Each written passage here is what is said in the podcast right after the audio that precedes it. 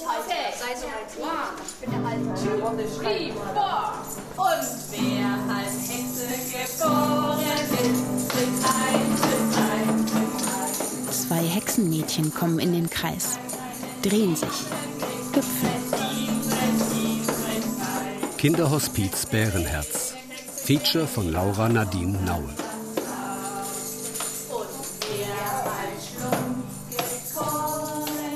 Auch der fünfjährige Louis darf in den Kreis. Er ist als Schlumpf verkleidet, trägt eine rote Mütze, ein blaues Hemd und hat ein blau gemaltes Gesicht. Seine Mutter Karina schiebt seinen Rollstuhl in die Mitte. Sie dreht seinen Rollstuhl. Mutter und Sohn lächeln.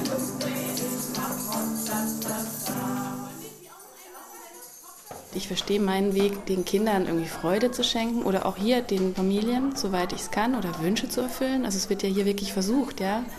Und da zu sein und zu begleiten und mitzugehen, so in der Trauer oder in der Schwere auch. Freude und Trauer liegen im Kinderhospiz eng beieinander. Direkt hinter dem Haus liegt der Erinnerungsgarten. Ein gewundener Kiesweg führt zu dem umzäunten Bereich. Der ist kreisrund und mittendrin steht eine Skulptur. Ihre Form erinnert an ein Lorbeerblatt. Die Spitze zeigt zum Himmel. Vor ihr auf dem Boden liegen zwei Steine. Einer ist so groß wie ein Brotleib. Auf ihm drei Hände und ein Käfer. Es sind die Hände von Peggy und Sascha Ullmann und von ihrem Sohn Nils. Das Orange und das Gelb sind verblasst. Nur das Rot des Käfers und das Blau von zwei kleinen Händen leuchten noch. Kleiner Käfer. Das war sein Spitzname. Nils ist im Sommer 2015 im Hospiz gestorben. Neben dem Stein brennt ein Grablicht. Bis heute kommen seine Eltern regelmäßig von Zwickau nach Markleberg zum Bärenherz. Wir sind regelmäßig hier, weil uns halt so viele Erinnerungen hier halten. Also wir haben da einen ganz speziellen Bezug auch hier zu Markleberg und zu dem Park und zu, dem, zu der Einrichtung. Und immer wenn wir hier ankommen, ist das so ein komisches Gefühl. Ne? Also man hat dann schon so eine kleine Traurigkeit so in sich, aber auch viel mehr Freude und schöne Erinnerungen. Und wenn es uns packt und wenn wir Zeit haben, dann sagen wir, hey komm, wir fahren heute mal nach Markleberg das Bärenherz. Hm. Also für uns ist der Nils hier absolut präsent. Ja. Hm. Haben zwar einen Zwickau und Grab und allem drum und dran, aber das ist halt hier, ist es was anderes. Die Ärzte hatten erst nach der Geburt gesehen, dass Nils nicht gesund war. Die Diagnose Trisomie 13. Viele Kinder mit diesem Gendefekt sterben bereits vor der Geburt. Nils schaffte diese Hürde aber die Ärzte gaben ihm keine gute Prognose. Also er wird seinen ersten Geburtstag nicht feiern, das haben die uns die Ärzte gesagt. dann standen wir dort oben in dem Raum drin, wo die uns das gesagt haben. In der Uniklinik. Mhm. Und da habe ich dann gesagt, zum ersten Geburtstag schicke ich euch eine Karte. No.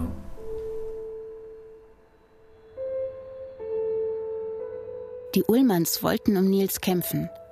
Die beiden lernten, wie sie ihrem Sohn helfen konnten – Nils bekam Krampfanfälle, manchmal mehrmals am Tag. Und dabei hörte er auf zu atmen. Regelmäßig mussten ihn seine Eltern reanimieren. So ging es über Monate. Als die Familie ins Bärenherz kam, war er ein halbes Jahr alt. Also wir waren am 8.6. sind wir ja angekommen. Ich habe am 10.6. Geburtstag. Und meine größte Angst war gewesen, dass er an meinem Geburtstag verstirbt weil er wirklich, also er war wirklich so schlecht drauf. Und er hat uns dann hier noch ganze sieben Wochen geschenkt. Also es war wirklich ein Geschenk. Die beiden wussten, Nils Schicksal lag in ihren Händen. Damit Nils gehen kann, müssen sie mit den Reanimationen aufhören. Aber trotzdem immer das systematisch das weglassen und nichts machen. Also was machen wir jetzt in dem Moment? Wir können doch jetzt nicht einfach nichts machen. Ne? Wir können den doch jetzt nicht liegen lassen. Und das war, das hätten wir zu Hause nie geschafft.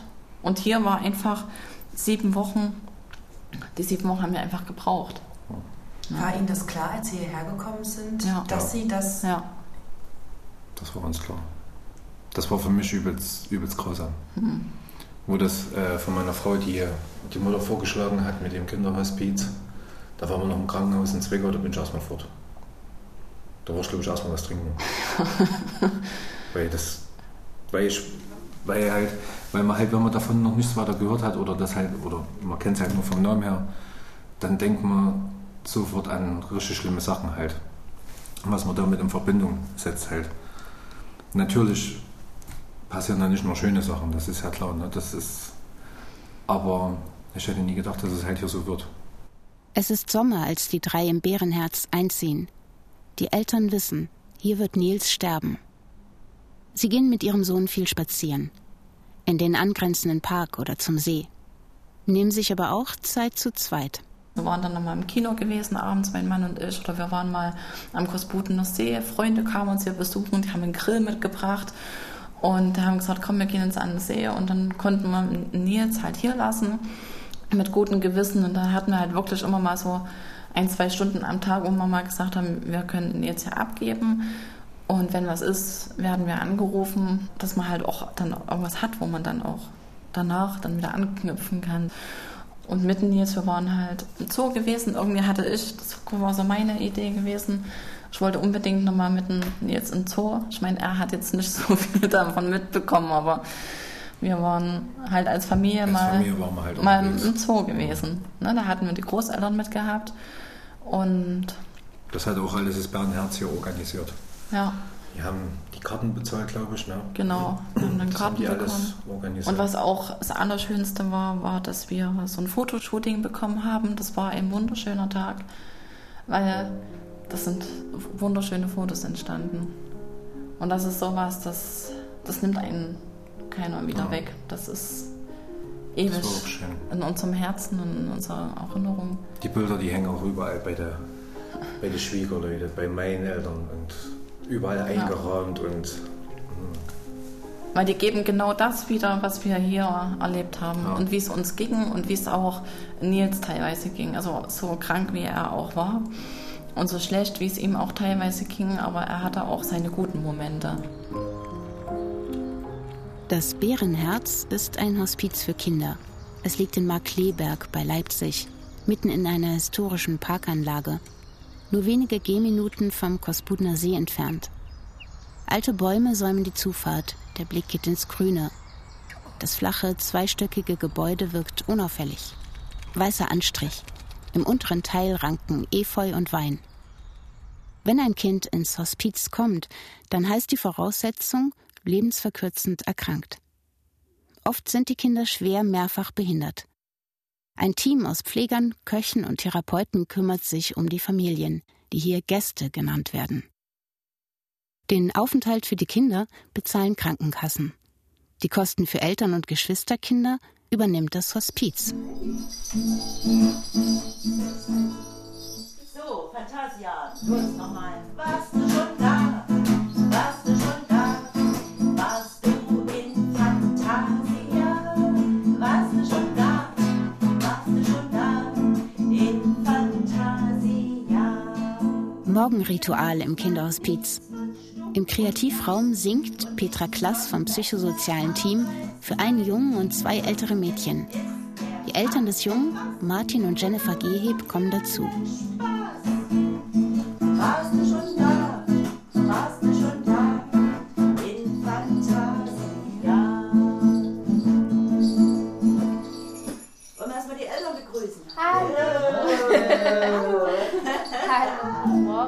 Die beiden konnten heute ausschlafen und begrüßen jetzt ihren Sohn Tayo. Tayo ist drei Jahre alt, aber seine Entwicklung ist auf dem Stand von einem zwei Monate alten Säugling. Den Grund für die Behinderung konnten Ärzte bisher noch nicht herausfinden. Also kann er die Hände und Arme und auch die Beine richtig gut bewegen, aber das ist eigentlich das Einzigste. Und er dreht auch den Kopf.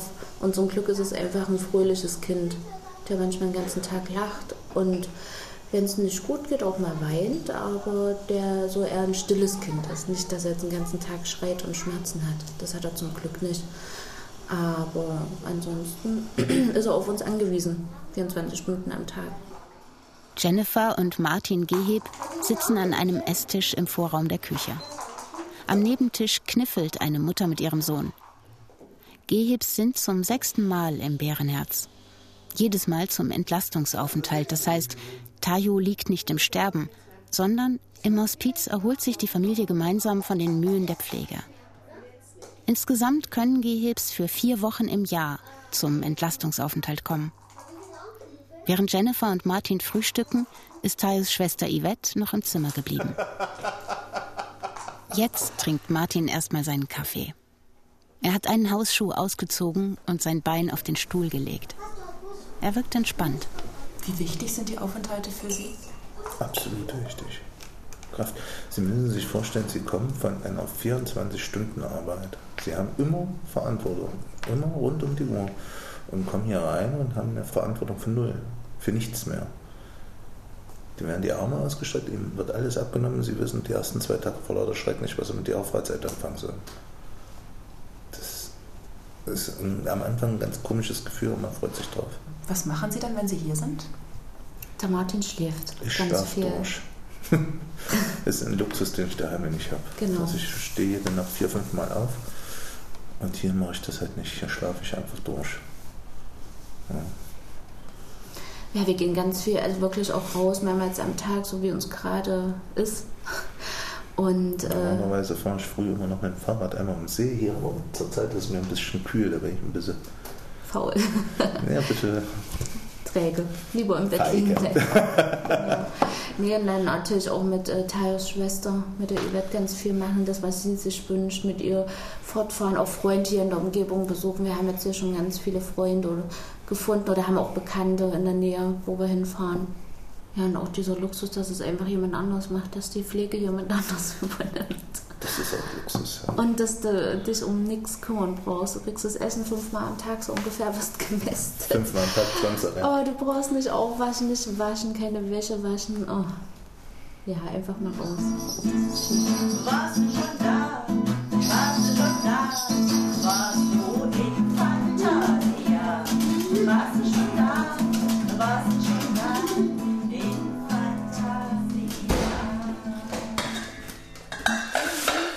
Für das Mästen, wie die beiden sagen, ist heute Anja Doleschek verantwortlich. Sie steht in der Küche und rührt Teig für Pfannkuchen. Für so manche Eltern sei das etwas Besonderes. Sie hätten neben der Pflege ihres Kindes keine Zeit, lange am Herd zu stehen und auf eine Pfanne zu achten. Darum erfüllt Anja den Gästen kleinere und größere Wünsche. Naja, es ist, was Kinder halt auch immer gerne essen. Gerade die Geschwister, die kommen dann immer gerne und fragen, ob sie mal Pizza bekommen oder mal Pommes frites oder sowas. Und das haben wir immer da und das machen wir dann auch. Also das ist dann oft was ganz Besonderes für die Kleinen. Mhm. Was war denn so das, das außergewöhnlichste Essen, was Sie mal gemacht haben? Oh, ich habe hier schon sehr viel außergewöhnliche Sachen gemacht, auch in den außergewöhnlichsten Konsistenzen. Man kann ja alles pürieren, also viele unserer Kinder können ja nicht mehr kauen und die müssen das dann ihr Essen püriert bekommen und damit sie es schlucken können und so. Also das habe ich gelernt, man kann alles pürieren, alles und alles miteinander vermischen.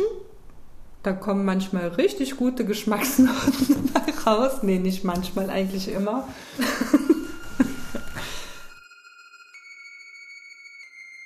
Über 200 Familien sind hier in jedem Jahr zu Gast. Die meisten kommen zur Entlastung. Ein langer Flur führt im Erdgeschoss an den Zimmern vorbei. Er ist etwas geschwungen. Es soll anders aussehen als in einem Krankenhaus. An den Wänden sind Fotos und Fußabdrücke von Kindern, die hier zu Gast waren. Im Aufenthaltsraum hängt eine runde Schaukel. Auch ein grün-blaues Sofa steht dort. Die Atmosphäre ist eher wie in einer Kita. Darum haben manche Besucher zur Eröffnung im Jahr 2008 verständnislose Fragen gestellt. Na, für ein Sterbehaus sieht das aber lustig aus. So. Und äh, man sagt ja, wie stellen Sie sich das vorne grau und, und äh, ein bisschen trist und, und so. Und äh, ja, die Kinder, die sterben da eh bald und dann brauchen wir ja nicht mehr so viel Rost zu machen. So. Mit der Zeit hätten sich die Fragen verändert. Und mittlerweile wüssten auch Außenstehende. So einiges laufe im Bärenherz anders. Schau dir nochmal alles im Ganzen an. Wo willst du hinwandern? Noch einmal gucken. Während Anja Pfannkuchen für das Mittagessen macht, ist Jennifer Geheb zu ihrer sechsjährigen Tochter Yvette in den ersten Stock gegangen. In einem Wohnzimmer, der Elternoase, überlegen sie gemeinsam mit Kunsttherapeutin Lucia Tanner, was sie basteln wollen. Yvette hat sich eine Baumscheibe geholt. Darauf will sie bunte Glassteine kleben. Lucia holt eine Heißklebepistole. Die Eltern wissen, dass ich auch Therapeutin bin, aber ich sehe mich auch in der Rolle einer künstlerischen Assistenz. Also, dass ich wirklich auch für die Eltern da bin, um einen Rahmen zu schaffen, dass die machen können und sich um nichts kümmern. Also ich sage dann auch immer, nee, Pinsel auswaschen und so, das mache alles ich. Also ihr könnt wirklich einfach mal so nur sein und nur machen und in den Flow kommen. Und ähm, ich kann Lehrerin sein oder ähm, bin nur Springerin, weil die dann immer mehr Ideen haben und dieses Konstrukt eines Bildes oder eines Objektes immer mehr wächst. Und dann gehe ich auf unseren Dachboden und suche noch Sachen zusammen und so. Cool. Sollen wir es so machen? Ich klebe, du drückst. Okay. Nach ein paar Minuten ist Lucia zurück. Sie drückt Klebekleckse auf die Baumscheibe. Yvette legt die Glassteine drauf. Welcher Stein wohin kommt, das bestimmt sie allein. Wenn einer mit der Unterseite nach oben guckt, dann macht das nichts. Auch die Farben sucht die Sechsjährige alleine aus. Welche Farben magst du denn am liebsten? Kommt da alles drauf, ganz gemischt? Alle Farben mag ich. Außer Braun. Außer braun. Ja. Schwarz mag ich auch. Meine Cousine und mein Cousin sagen, schwarz ist eine Mädelsfarbe. Mhm. Stimmt gar nicht. Mhm. Schwarz ist Jungs- und Mädelsfarbe. Ja. Schwarz kann ja jeder Mann sein, wenn jemand gestorben ist. Gell? Ja. Und jede Frau. Eigentlich war ich da gar nicht schwarz angezogen, wo jemand gestorben ist. Muss man auch nicht. Ich staune, wie unerschrocken Yvette über das Thema Beerdigung spricht. Weiter danach fragen will ich sie nicht. Später erzählt mir ihre Mutter, dass Yvette weiß, warum sie mit Tayo und ihren Eltern ins Hospiz kommt. Jetzt, wo das so gefestigt ist, wo wir unseren Alltag, unseren Rhythmus haben, dann ja, sagen wir schon mal, dass es sein kann, dass er einfach nicht alt wird. Und dass wir auch deshalb hier sind, ne? dass wir halt einen Ort haben, wo wir hin können, wenn es mal richtig ernst wird. Und für die Yvette ist das ja eigentlich immer der schönste Urlaub, sagt sie. Das Bärenherz kann zeitgleich zehn Kinder aufnehmen. Fünf Elternwohnungen stehen zur Verfügung. Ein ambulanter Dienst setzt die Betreuung nach dem Aufenthalt fort. Also ich kannte das Bärenherz so vom Hörensagen und vom Lesen. Fand es eine super tolle Einrichtung. So, auch so die Arbeit fand ich total toll. Aber ich dachte nicht für uns. Wir gehören da nicht hin. Und ähm, na klar, man hat auch ein Stückchen falsche Vorstellung von einem Kinderhospiz. Merke ich jetzt auch immer wieder, wenn ich sage, dass ich mit Hannah ins Hospiz gehe und die immer, "Oh, echt, wieso? Und ähm, ist es jetzt so weit? Und ähnlich ging es mir ja auch. Dass halt Hospiz jetzt nicht nur der letzte Weg bedeutet, sondern auch Entlastung zu finden. Gleich, warte, wir sind gleich fertig. Jenny Suckert macht ihre Tochter Hanna gerade für den Vormittagsschlaf bettfertig. Ja. Hanna ist das jüngste von vier Kindern. Und ebenso wie Tayo ist sie drei Jahre alt. Sonne nennt Jenny ihre Tochter. Sie hat Trisomie 21 unter anderem. Eines ihrer größten Probleme ist, dass sie Apnoe-Phasen hat, einfach mit dem Atmen aufhört. Darum braucht auch sie rund um die Uhr Betreuung. Und dann waren wir dort und es war toll. Ich auch gesagt habe, nee, unbedingt. Wo ich auch gedacht habe, Mann, warum hättest du eigentlich schon eher haben können, gerade auch in der Zeit, wo es ihr noch wesentlich schlechter ging als jetzt. Und ähm, ja, jetzt sind wir total happy, dass wir da regelmäßig kommen dürfen und da echt Entlastung finden. Während Hannah schläft, setzen wir uns ins Wohnzimmer. Über ein Babyphone mit Kamera kann Jenny ihre Tochter beobachten. Hannah hat zwei Brüder, Jakob und Simon, sechs und sieben Jahre. Ihre Schwester Anne ist zwölf. Die drei sind momentan in der Vorschule und Schule. Jennys Mann arbeitet. Möglichst viel Normalität möchte Jenny haben. Darum legt sie alle Arzt- und Therapiebesuche mit Hannah auf den Vormittag, wenn die anderen unterwegs sind. Zeit für sich selbst und Zeit für ihren Mann findet Jenny kaum. Genauso wie die meisten anderen Mütter, die ich treffe, ist auch sie ungeschminkt. Drei bis vier Stunden Schlaf, das ist bei ihr normal. Jeden Tag. Seit Jahren. Denn auch nachts ist Hannah auf Hilfe angewiesen. Also sie schläft durch, aber sie schläft extrem unruhig. Und dadurch piept permanent irgendwas. Oder sie setzt sich halt hin, fällt wieder um. Und also wir sind eigentlich viel wach, weil sie ähm, so unruhig schläft und dadurch halt ständig auch irgendwas piept. Mindestens zehnmal steht Jenny in jeder Nacht auf und dreht Hannah um, damit sie wieder gut atmen kann. Früh um fünf bekommt die Dreijährige ihre erste Flasche, dann beginnt der neue Tag. Jenny kümmert sich alleine um ihre Tochter, denn es gibt derzeit zu wenige Kinderintensivpfleger. Bereits seit einem Jahr sucht die Familie nach einem Pflegedienst, bisher vergeblich. Im Alltag kommt die Mutter immer wieder an ihre Grenzen. Sie ist gläubig und es gibt ihr Halt, wirft zugleich aber auch Fragen auf. Wenn Gott einen Plan mit uns als Familie hat oder als Menschen, was bezweckt er damit? so, hätte es jetzt nicht nur die Trisomie 21 auch getan. Für wen ist das Ganze gut? Für sie, die wirklich ähm, oft am Limit ist, für die Geschwisterkinder, die ständig einstecken müssen, habe ich viele, ähm, ja, viele Fragezeichen sind da offen. Mir fällt es manchmal auch sehr schwer, mich darauf einzulassen. Und auch, dass für mich ja eine, eine gewisse ähm, Diskrepanz einfach ist, wo ich sage, also irgendwie, also grundsätzlich ist es so, dass ich halt weiß, dass es Gott gibt und dass ähm, Gott uns hierdurch begleitet und dass Gott an unserer Seite ist. Daran zweifle ich auch nicht. Aber warum das Ganze jetzt gut sein soll für uns oder ähm, dass unterm Strich irgendwas Tolles mal rauskommen soll, muss ich ehrlich zugeben, fällt mir schwer. Es sei eine komplizierte Kiste, sagt Jenny. Der Glaube und das Gebet spielen im Alltag der Familie eine große Rolle. Dennoch, wenn ihre Kinder Nachfragen stellen würden, dann komme auch sie manchmal ins Schleudern.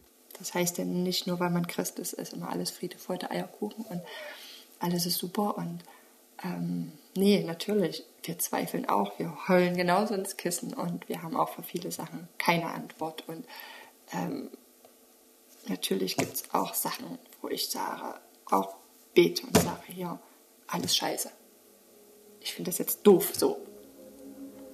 Und ich weiß, dass ich das auch so machen darf. Und das ist, das ist gut, weil es auch befreiend ist.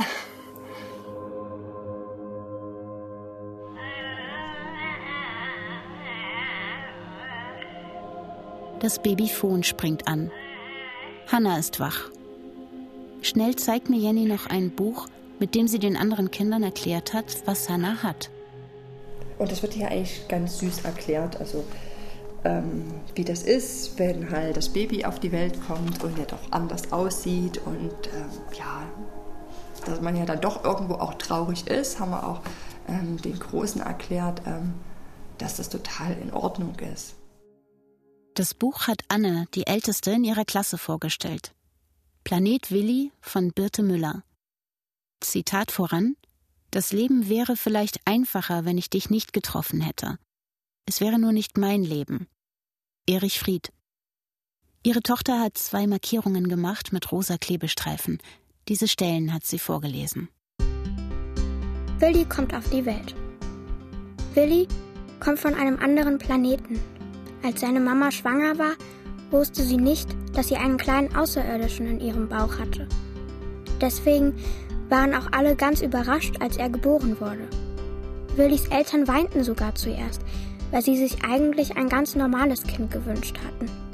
Willi konnte vieles nicht, was sonst alle Babys können. Zum Beispiel selber Milch trinken oder in die Windel machen. Er konnte nicht mal selber atmen. Doch dann merkten seine Eltern, dass Willi gar nichts können oder tun musste. Sie liebten ihn einfach so. Das war das schönste Gefühl, das sie jemals gefühlt hatten. Und dann kamen auch die Jungs immer, die wollten sich das dann auch immer mal alleine wieder angucken oder einzelne Sachen vorgelesen haben. Meine Große hat es, wie gesagt, in der dritten Klasse dann mal in der Schule vorgestellt. Willi wird krank. Auf dem Planeten, von dem Willi kommt, gibt es keine Krankheiten. Das muss man sich mal vorstellen. Niemand hat Bauchschmerzen, Husten oder Fieber. Und niemand muss ins Krankenhaus. Darum hatte Willi gar keine Abwehrkräfte gegen die ganzen fiesen Bakterien und Viren, die es auf unserer Erde gibt. Und sein kleines Herz war nicht gemacht für eine so schnelle Welt wie unsere. Deswegen wurde Willi als Baby sehr, sehr krank. Das war eine schlimme Zeit. Beinahe wäre Willi in seine Rakete gestiegen und zurück auf seinen Planeten geflogen, weil er es hier nicht mehr aushalten konnte.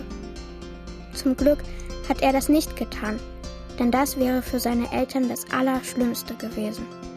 Genau, und ich weiß gar nicht, was er noch gemacht hat. Ach, der Dickkopf, das fand ich so lustig. Willi und sein Dickkopf. Auf Willis Planeten herrscht fast immer gute Laune. Wenn man das Glücklichsein üben möchte, müsste man dahin fahren, denn die Menschen können das dort viel besser als wir hier auf der Erde. Aber was sie dort auch gut können, ist trotzig sein. Auf Willis Planeten findet man die allerstursten Dickköpfe des ganzen Universums.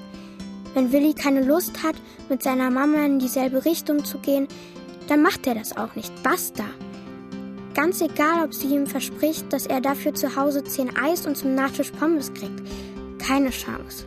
Das kann ganz schön anstrengend sein für Willis Mama. Die muss ihn dann nämlich tragen.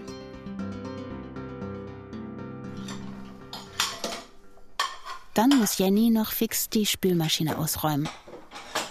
Die drei Geschwister würden in den Alltag mit Hannah hineinwachsen und sich ganz normal mit ihr bewegen.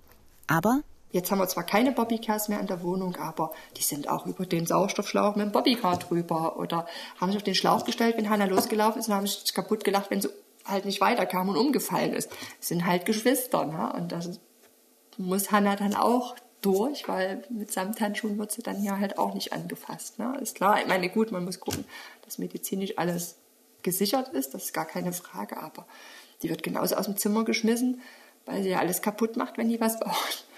Ähm, aber die gehen damit total, total entspannt um. Also total selbstverständlich. wir gehen in Hannas Zimmer und Jenny zieht ihre Tochter wieder um. Auf den ersten Blick sieht ihr Reich wie ein gewöhnliches Kinderzimmer aus. Spielsachen liegen auf dem Boden. Ein Wickeltisch steht dem pink gestrichenen Bett gegenüber. Stoffblumen winden sich um die Gitterstäbe. So, genau, da kommt sie rein. Her. Annas Bett allerdings ist ein Pflegebett, die Matratze auf Bauchhöhe eines Erwachsenen, also in Arbeitshöhe. Am Fußende steht ein 45 Liter Flüssig-Sauerstofftank. Ikea-Regale flankieren den Wickeltisch. Die 16 Fächer sind gefüllt mit Kompressen, Spritzen und Medikamenten. Die Dreijährige bekommt unter anderem ständig zusätzlichen Sauerstoff. Die Kabel für ihre Sauerstoffbrille klebte die Mutter auf den Wangen fest. Mit zwei Pflastern in Herzform, selbst geschnitten. Ich glaube, so die Hanna macht unsere Familie komplett. So, wir sind jetzt quasi fertig. Es ist natürlich schon eine Herausforderung. Eine schöne, der ich mich auch ähm, sehr gern stelle, weil es mein Kind ist.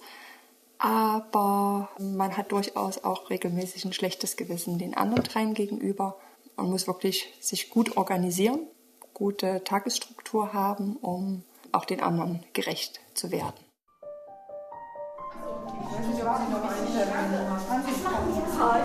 Wir haben ein bisschen was vorbereitet. Wir wollten euch nämlich mal zeigen, was wir in den letzten neun Treffen alles gemacht haben. Genug Zeit haben für Geschwisterkinder, das ist für Eltern mit einem lebensverkürzend erkrankten Kind nicht immer einfach.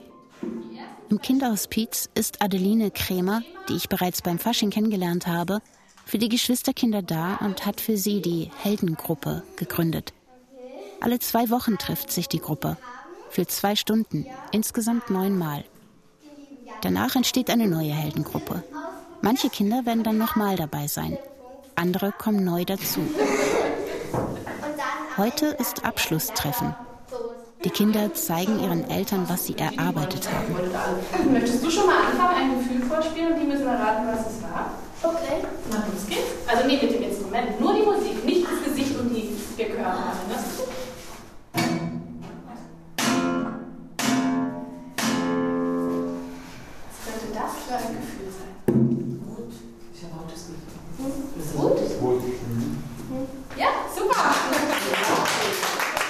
Wir wollen halt einfach eine Möglichkeit bieten, dass die Kinder sich austauschen können, aber halt wirklich auch ganz, ganz viel Spiel und auch mal raus und auch diese, also wir haben Pinatas hingehängt, da durften die drauf rumklopfen, weil die Kinder wirklich auch teilweise echt ähm, so, die sind, manche sind wirklich so erstmal so ganz erwachsen und auch sehr brav, aber wenn man denen mal den Rahmen gibt, dann haben die schon auch ganz schön Power und auch schon teilweise auch Aggression und da haben wir halt auch einfach Lust drauf, die da, denen mal einen Ort zu geben, wo es sein darf. Wie nehmen denn die Kinder das wahr, was mit ihren Geschwistern passiert? Also ich glaube, viele machen sich Sorgen. Und also ich bin manchmal auch erstaunt, die Kinder spielen und dann auf einmal kommt irgendwie so eine Aussage irgendwie, ja, mm, ich habe Angst, dass meine, meine Schwester stirbt.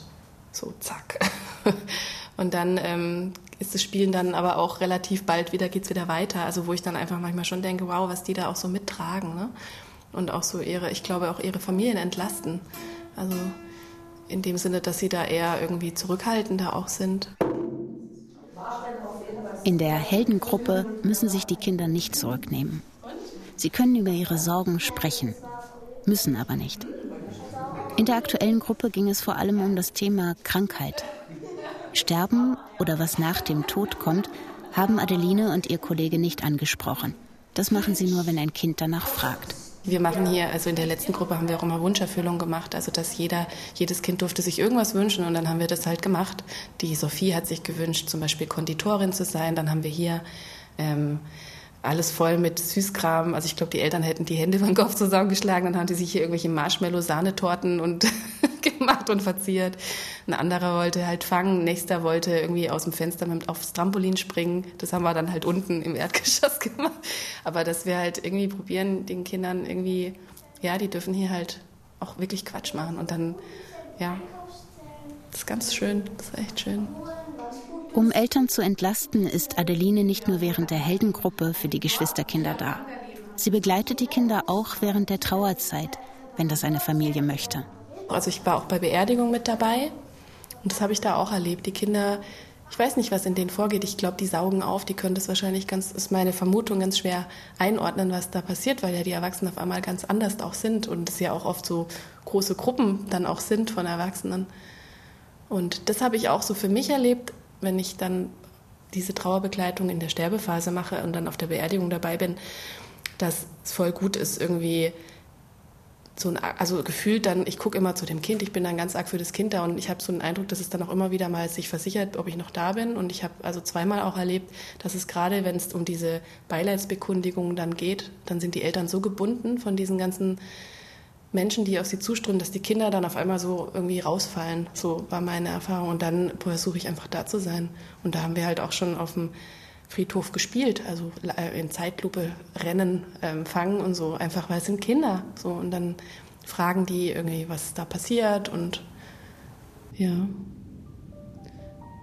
Genau. Ob Kinderbetreuung, Kunsttherapie oder Frühstück, alles ist für die Familien kostenlos. Den Aufenthalt der Kinder bezahlen die Krankenkassen. Aber auch die Eltern und Geschwister sollen Gäste sein. Damit wirklich jede Familie kommen kann, unabhängig vom Einkommen, wirbt der Verein Kinderhospiz Bärenherz für Spenden. Wenn man sich so umguckt bei uns im Haus, dann kann man wirklich sagen, alles ist irgendwie mit Hilfe von anderen Leuten passiert. Also wenn wir einen Raum renovieren, da gibt es einen Baumarkt, der sagt, wir stellen euch den einmal Farbe hin, dann gibt es ein paar Leute, die sagen, wir können das gut, wir streichen für euch und so, so arbeiten wir halt. Also wir versuchen so wenig wie möglich Geld auszugeben und trotzdem aber irgendwas Gutes für die Familien anzubieten. Seit vier Jahren arbeitet Ulrike Herkner für den Bärenherzverein. Die 34-Jährige wirbt für Spenden, koordiniert das Team der Ehrenamtlichen. Immer ist sie herzlich und offen, kommt mit jedem ins Gespräch. Sie ist das Gesicht des Vereins. Erfahrungen mit Sterben und mit dem Tod hatte sie zuvor noch nicht gemacht. Die Kraft, das zu machen, geben mir die anderen, die das auch machen. Also einfach da zu sehen, man ist ja nicht alleine damit, man hat eben die Leute um sich, man die einen wirklich im, im wahrsten Wortsinn stützen. Also ich erinnere mich dann wirklich an Situationen, in denen wir uns im Arm gelegen haben und geweint haben. Dass man, das ist ja wirklich das Symbolbild für einander stützen. Und das ist, glaube ich, auch was Ungewöhnliches, was man bei anderen Arbeitgebern jetzt nicht äh, alltäglich hat. Also dieses, ich glaube, Wein ist ja immer noch so schlechthin ein bisschen das Zeichen von Schwäche. Und das ist bei uns eigentlich fast schon ein Zeichen von Stärke, dass man den Emotionen, den Gefühlen auch Platz geben kann. Und äh, das ist das eine. Und äh, auf der anderen Seite ist das, das Bewusstsein, dass wenn ich mich jetzt umdrehe und weglaufe und es nicht mache, dann weiß mein Gehirn immer noch, dass es ja trotzdem da ist als Thema. Und ich könnte mich da einfach nicht selber veralbern. Das klingt vielleicht jetzt ein bisschen platt, aber ich kann einfach die Augen davor nicht verschließen. Und zu wissen, dass es das gibt und zu wissen, ich könnte da irgendwie was beitragen, das hilft mir auch wieder, dass ich das, also dass ich diese Energie oder die Kraft dafür finde.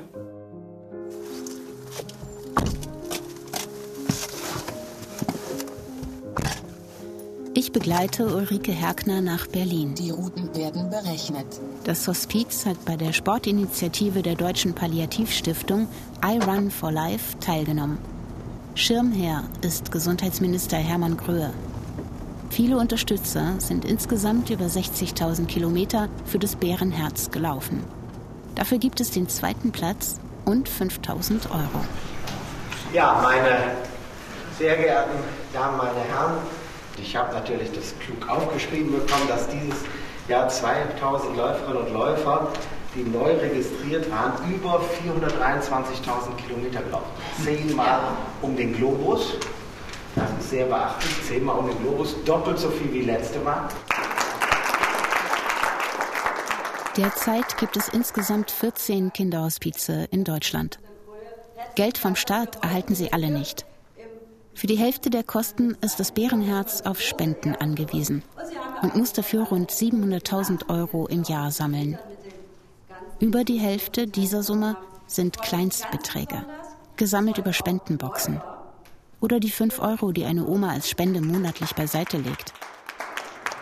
Es würde natürlich vieles leichter machen, wenn es eine festgesetzte staatliche Unterstützung gäbe und man wüsste jeden Monat oder jedes Jahr, wo kommt das Geld her und dann könnte man sich auf ganz viele andere Sachen konzentrieren.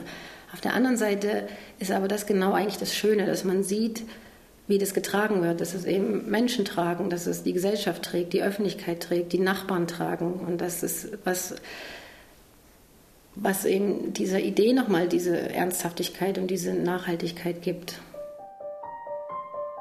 160 Ehrenamtliche helfen dem Verein beim Spendensammeln. Fast an jedem Wochenende informieren sie auf Veranstaltungen über das Hospiz. Weitere 60 Ehrenamtliche unterstützen die Familien mit einem ambulanten Hilfsdienst. Einer von ihnen ist Gunnar Freitag, ein hochgewachsener Mann, 66 Jahre alt, Schnauzbart, graue kurze Haare. Gunnar ist ausgebildeter Lehrer, Geschichte und Biologie. Er hat auch über 20 Jahre in einem Krankenhaus gearbeitet. Genau, die äh, Rest Sonst lagen die hier immer hier oben. Die, äh Genau, hier sind die Karten, beziehungsweise die Fahrkarte vom Simon. Ja. Heute betreut er die beiden Brüder von Hannah. Es geht in die Bibliothek, Spiele ausleihen und Bücher natürlich. Mit den beiden Jungs hat er sich sofort verstanden. Fast würde ich ja sagen, lieber auf den ersten Blick. Das hat von Anfang an geklappt. Ich staune, mit manchen Leuten, da kommt man sofort die, man kennt sich nicht, aber man, man fängt irgendwie an und das klappt. Und bei, bei anderen hakt das dauernd. Das, das, und, das, und, das, und dauernd gehen die Nackenhaare hoch. Hier gehen die Nackenhaare nicht hoch, ja. Bitte prüfen Sie die Gültigkeit Ihres Fahrausweises. Please check the validity of your ticket. Was macht ihr gerne mit Gunnar? Leipzig einfach. Ein Bücherei fahren. Und in die Museum gehen. Ja, wir gehen nächste Woche ins Naturkundemuseum. Denn das wollten wir schon Weihnachten machen, da hatten die jetzt aber nur geschlossen für, und offen für Gruppen. Und ich bin mit zwei Leuten keine Gruppe. An der Haltestelle Köhlerstraße steigen wir aus. Die Bibliothek ist nur wenige Schritte entfernt. Die Jungs kennen den Weg. Sie laufen die Treppen hoch voraus. Zur Vorbereitung auf die Arbeit im ambulanten Dienst hat Gunnar ein Dreivierteljahr lang einen Kurs besucht. Einerseits sollen die Ehrenamtlichen bereit sein für die Fragen über Krankheit und Tod, die eventuell aufkommen. Andererseits Normalität schaffen und die Familien entlasten. Kinder abholen, bei den Hausaufgaben helfen oder eben mal zur Bibliothek fahren. Jenny ist froh, dass Gunnar einmal in der Woche etwas mit den Jungs unternimmt. Denn gemeinsam mit Hanna in die Bücherei zu fahren, wäre schwierig. Das ist schön, auch für die Geschwisterkinder, dass da halt jemand kommt und der sich wirklich auch nochmal Zeit für sie nimmt. Weil ich natürlich sage ich auch, komm, wir spielen mal was zusammen. Heißt natürlich nicht, dass sie dann auch immer Lust haben, mit Mama was zu spielen. Oder ähm, wenn sie kommen, dann habe ich wieder zu tun oder so. Und von daher ist es ein fester Zeitpunkt, wenn er kommt und ähm, mit den Kids dann halt was unternimmt. Dass Gunnar einmal in der Woche die Jungs beschäftigt, ist ein neues Ritual in der Familie. Es entlastet alle und ist ein wichtiges Element im Alltag. Auch die Eltern des kleinen Nils haben ihr Ritual behalten, ihre Spazierrunde. Durch den Park an einer Siedlung entlang zum See und vorbei an einem Café wieder zurück zum Hospiz. Wenn Sie jetzt zum Hospiz kommen, gehen Sie wieder genau diesen Weg. Solche Routinen sind wichtig, sagt Trauerbegleiterin Petra Klass. Weil das Manko wirklich riesengroß ist in der Situation. Und wenn eine Krisenzeit ist und ein Ritual bedeutet ja, dass man in einer Krisenzeit eine gewisse Struktur entwickelt, weil ein Ritual in sich strukturiert ist, ähm, dann hilft das oft. So eine Grundstruktur ja, wieder zu finden, wenn alles, wenn der Boden unter den Füßen weg ist. Petra sagt, dass vor allem die kirchlichen Rituale eine Grundstruktur geben würden. Aber viele Hospizgäste sind nicht gläubig. Leute, die in der Kirche sind, die haben noch irgendwo einen Halt und ein Geländer, wo die dran langgehen können. Leute, die gar nicht dort gebunden sind, die sind da wirklich in ein Loch gefallen. Und da habe ich mir gedacht, es muss doch was geben, wo man dieses Manko ein bisschen kleiner werden lässt. Und da habe ich überlegt, ähm, du schreibst jetzt äh, einfach mal Rituale, die nicht konfessionell sind. Diese Rituale bietet Petra Eltern an wenn Bedarf danach ist. Und wenn ein Kind im Hospiz verstirbt, dann machen Sie oder eine Kollegin ein Abschiedsritual. Auch dafür hat Petra eine Struktur. Sie beginnt mit Musik, danach hält sie eine kleine Rede. Ich richte mich dabei immer direkt an das Kind, also nicht an die Leute, sondern ich rekapituliere so die Zeit, die uns bekannt ist oder was mir Eltern erzählt haben. Versuche auch immer das mit den Worten zu machen, die also wirklich gefallen sind, also jetzt nicht meins da. Oft wird auch gelacht, weil die Kinder eben auch, oder auch die Jugendlichen, hatten jetzt einen Jugendlichen, der hat hier auch viel Stimmung gemacht und da gab es auch richtig was zu lachen. Ja, diese Rede, dann das Lied und dann schmücken wir das Kind mit irgendwas. Diesmal waren es Diamanten. Ach nee, Königskronen. Da war ja König hier. So, aber wir haben König gesagt. Hm. Und äh, das hat er auch selber so schmunzelnd äh, von sich behauptet. Und dann haben wir Blümchen und diese ausgeschnittenen Königskronen und da konnte jeder mit diesen Blümchen und der Krone einen Wunsch, einen Gedanken, eine Hoffnung, eine Bitte, auch wenn noch was offen war, also äh, sich auf diese Weise verabschieden und ein Licht wird dazu angezündet am Lichterbaum. Auch den Sarg können die Eltern vor der Feier individuell bemalen. Gemeinsam mit der Kunsttherapeutin Lucia. Mal im engsten Kreis, mal aber auch mit vielen anderen Menschen. Die Familie hat alle eingeladen, die Familie, die, das ganze Team hier aus dem Hospiz. Die ähm, Babysitterin war da, die Geschwisterkinder. Also ich, ich weiß nicht, wie viele Menschen da insgesamt an dem Tag an diesem Sarg waren. Also mindestens 40. Genau, und die haben dazu eingeladen, wir haben die Grundierung gemacht, die Familie hat grundiert und dann haben wir dazu, also haben die dazu eingeladen, ähm, Schmetterlinge da drauf zu malen. Und wir haben dann danach gezählt, es waren über 100 Schmetterlinge auf diesem Sarg. Das Bärenherz begleitet Familien durch diese Zeit, sowohl die Eltern als auch die Kinder. Petra erklärt mir, dass Kinder schon ab neun Jahren ähnliche Trauerphasen durchleben wie Erwachsene und schon ab fünf Jahren ist ein realistischer Zugang zum Tod möglich. Es sei wichtig, offen und ehrlich mit den Kindern zu reden, denn Kinder hätten in diesem Alter zugleich eine starke Fantasie. Auch sei Kindertrauer anders. Die trauern zum Beispiel inselweise. Also die sind mal total traurig und weinen und weinen und dann sagen sie, es ist zwischen Eis. Und das ist völlig normal und völlig in Ordnung. Die tauchen aus ihrer Trauerwelt wieder auf. Man sagt, die Seele schützt sich, die Kinderseele, indem sie in völlige Normalität wieder geht. Und das sollte man auch äh, mitmachen, weil die Kinderseelen das brauchen. Oder die gehen eben ganz genau zum Sport. Oder die eine hat auch gesagt, ja, also meine Schwester ist zwar gestorben, aber nächste Woche habe ich Tanzschlussabschlussball, da will ich hin. Und das ist ganz in Ordnung. Und das sollte man, wenn es irgend geht, auch ermöglichen. Musik spielt in der Trauerbewältigung eine große Rolle. Das Empfinden beim Musikhören ist auch ein wichtiges Therapieelement. Einmal in der Woche besucht der Klangtherapeut Friedhelm Brettschneider das Hospiz. Vor der ersten Stunde stimmt er die 28 Seiten der Körpertambora.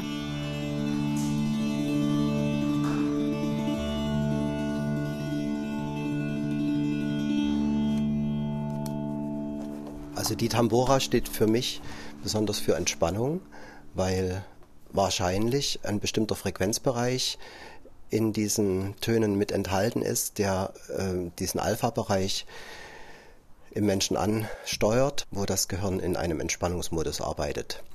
Und ich erlebe das bei 99 Prozent der Menschen, mit denen ich mit der Tambora arbeite, dass sie tief entspannen können.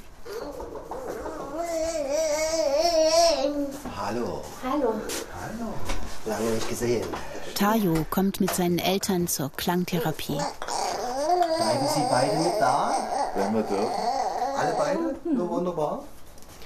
Kann ich für Sie auch was machen? Wenn wir dürfen. Ich meine, möchten Sie, dass ich für Sie was mache?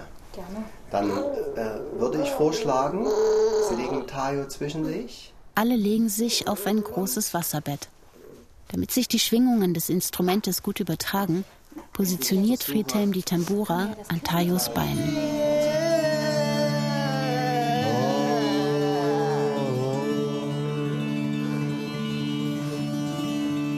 Ein freundliches Gesicht ist ja auch nicht schlecht. Scheint sich ja jemand zu freuen. Nicht nur die Instrumente, auch der Raum ist auf Entspannung ausgerichtet. Wir sind im Snuselen-Raum.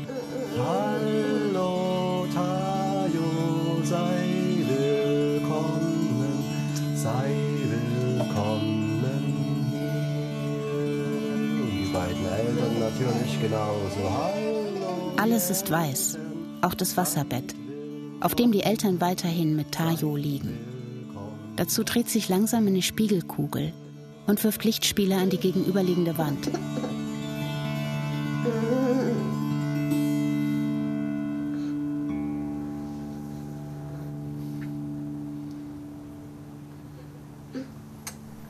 Also die Klänge können bis zur letzten Minute noch Lebensqualität vermitteln. Wir hören wahrscheinlich bis in den Tod hinein noch.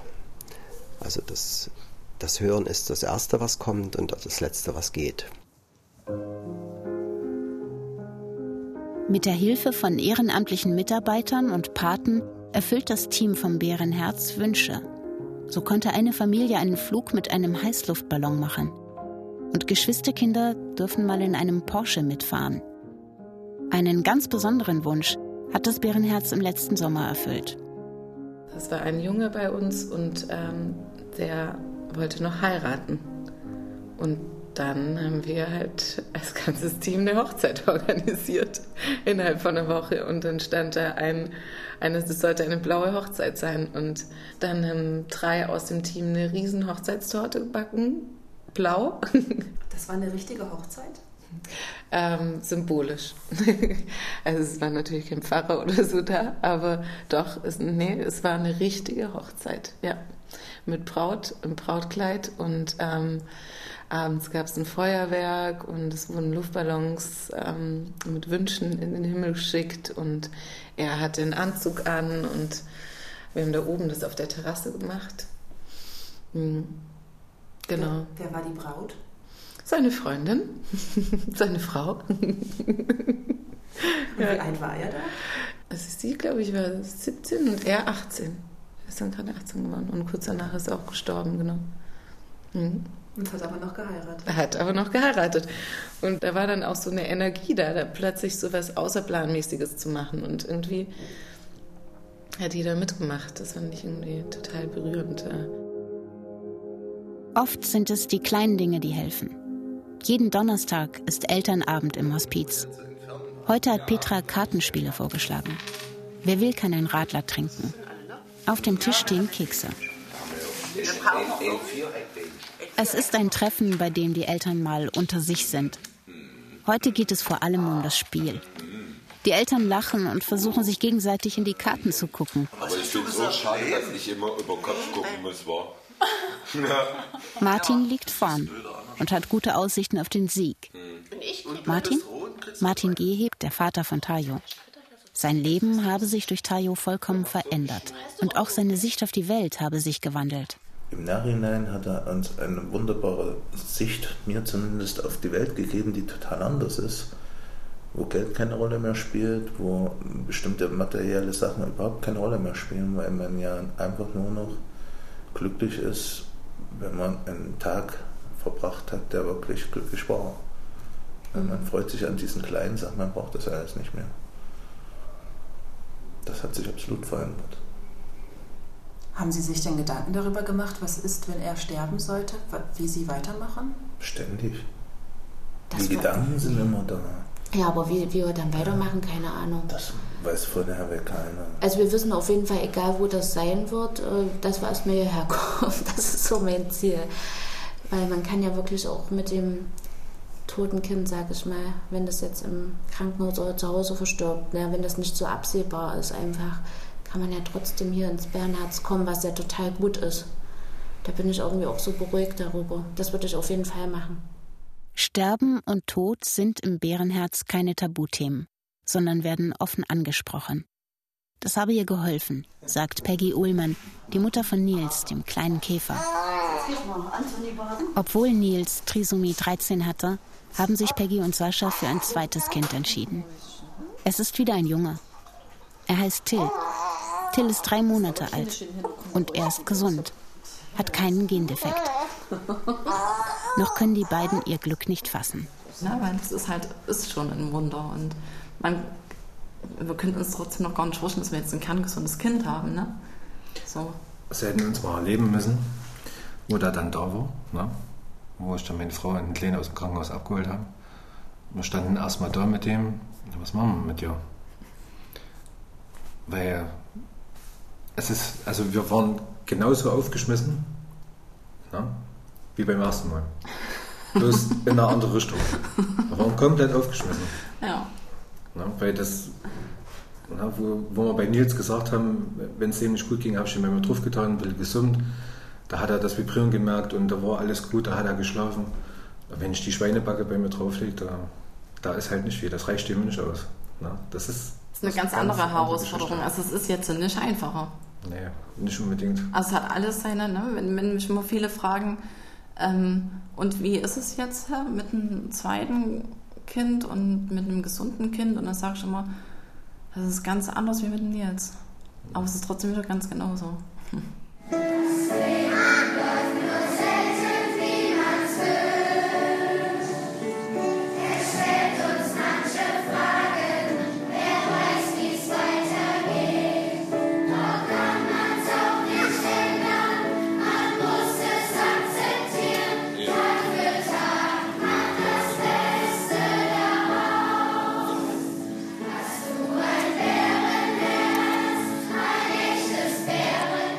Kinderhospiz Bärenherz. Feature von Laura Nadine Naue. Redaktion Katrin Ähnlich. Es sprachen Bettina Kurt und Lena Textor. Schnitt Hans-Peter Runert. Ton Holger König. Regieassistenz Alexander Kühn. Regie Nikolai von Koslowski. Produktion Mitteldeutscher Rundfunk 2017.